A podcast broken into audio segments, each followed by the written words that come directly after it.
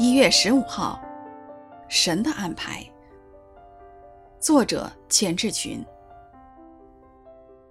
在耶稣钉十字架的地方有一个园子，园子里有一座新坟墓，是从来没有葬过人的。约翰福音十九章四十一节。主甘愿受死，全是出于神的定旨先见。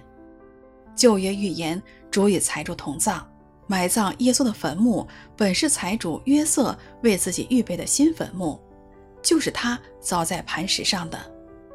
当时富贵人的坟墓都是花巨资精心凿成的，虽然是一个由巨岩凿出的石洞，但里面却如一间房子，内有石床、石桌、石椅，供亲人探墓哀思之用。洞后方有一个低矮长方形的凹槽，共存放香料熏过的遗体。石洞入口用饼状的大石头给挡住，大石底部镶放在一岩床所凿的龟槽内，只有身强力壮的人才能滚开。财主约瑟在忙这些时，他怎么会预料到自己有一天信主耶稣呢？又怎么会预料到主要用他的坟墓呢？我们今天所做的一些事，接待的一些人，说不准将来才明白，原来有神的美意和计划在当中。